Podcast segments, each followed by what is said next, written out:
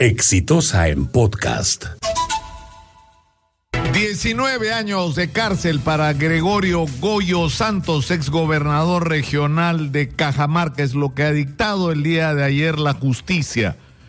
Y esto es significativo por muchas razones. En primer lugar, porque esto es lo que tiene que ocurrir.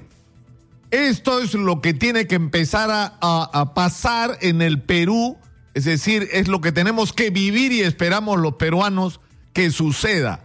Es decir, que todas aquellas personas involucradas en casos de corrupción no enfrenten solicitudes de prisión preventiva, sino sentencias efectivas por lo que ha sido su comportamiento traicionero como representantes electos del pueblo y que han terminado convirtiendo su función en el aparato del Estado en un simple mecanismo para enriquecerse. En segundo lugar, esto es relevante porque demuestra una vez más que la corrupción no tiene banderas políticas ni ideología. Tal como lo dijo Alfonso Quiroz en su libro La historia de la corrupción en el Perú, este no es solamente un mal endémico de la sociedad peruana que heredamos incluso desde el virreinato, sino que se ha convertido en el sentido del hacer política en el Perú. La gente que hace política lo hace lamentablemente en la mayor parte de los casos como un mecanismo para enriquecerse, como el camino corto para volverse millonario. Y por eso es que se ha generado esta crisis tremenda de desconfianza en el sistema político, porque los políticos son unos mentirosos porque los políticos simplemente dicen lo que quieren o lo que les parece que la gente va a tomar con simpatía para llegar al, puesto de gobierno, no con el objeto de cumplir lo que prometieron durante la campaña, sino porque están usando las ilusiones y las esperanzas de la gente para llegar donde están para forrarse.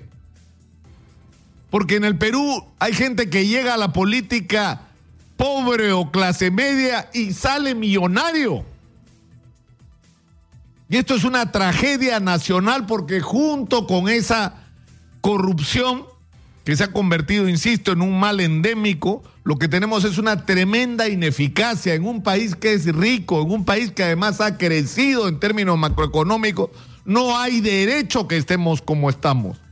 Y esto ha ocurrido porque la corrupción va de la mano con un hecho significativo también, que las decisiones sobre las obras que hay que hacer, sobre las empresas y personas a cargo de prestarle servicios al Estado o de realizar las obras que son necesarias, no son los mejores, son los que pagan las mejores comisiones.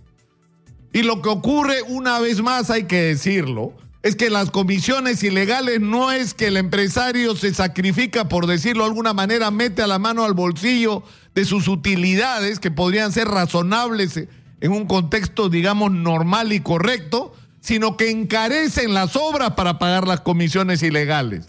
Y por eso, y que se cobran además con el adelanto del 30% que según la legislación peruana se entrega cuando uno adquiere el, derecho a realizar una obra pública. Entonces las obras no tienen el presupuesto para arrancar. Entonces ahí vienen las adendas, entonces ahí vienen las sobrevaloraciones, ahí viene el usar materiales que no corresponden a los que se comprometen en los expedientes técnicos y por eso estamos como estamos.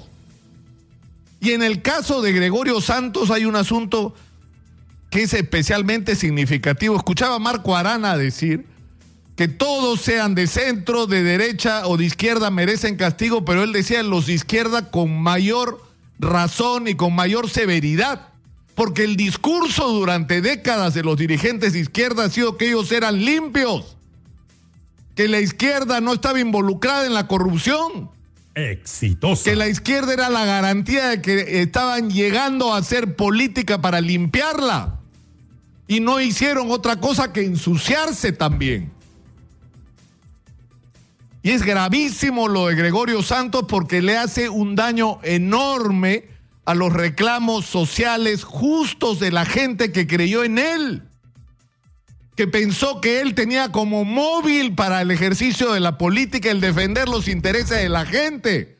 el oponerse a proyectos mineros porque podían causarle daño al agua, al medio ambiente, a los derechos de los ciudadanos. Cuando por el otro lado lo que estaba haciendo es usar esa popularidad para llegar a tener resortes de poder y a partir de eso forrarse y cobrar comisiones ilegales como lo hace cualquier político de derecha al cual ha estado criticando durante décadas. Yo creo que la lección que nos deja esto es extraordinaria. Y yo creo que aunque parezca increíble, el primer requisito que tendríamos que exigirle, que tenemos que exigirle a los políticos, que debería estar por supuesto y que ni siquiera debería ser materia de discusión, es que necesitamos una renovación de la clase política que comience por ponerle una condición, que no nos roben, que sean decentes. En realidad, ni siquiera deberíamos estar hablando de eso, pero esta tiene que ser nuestra primera exigencia a los políticos a la hora de elegirlos. Y una vez más, esto lo único que hace es agregarle carga a la ya enorme desconfianza que la ciudadanía le tiene a la clase política en el Perú. Nadie se salva. La corrupción no tiene ideología, señores. Todos son parte de lo mismo. Este fue un podcast de Exitosa.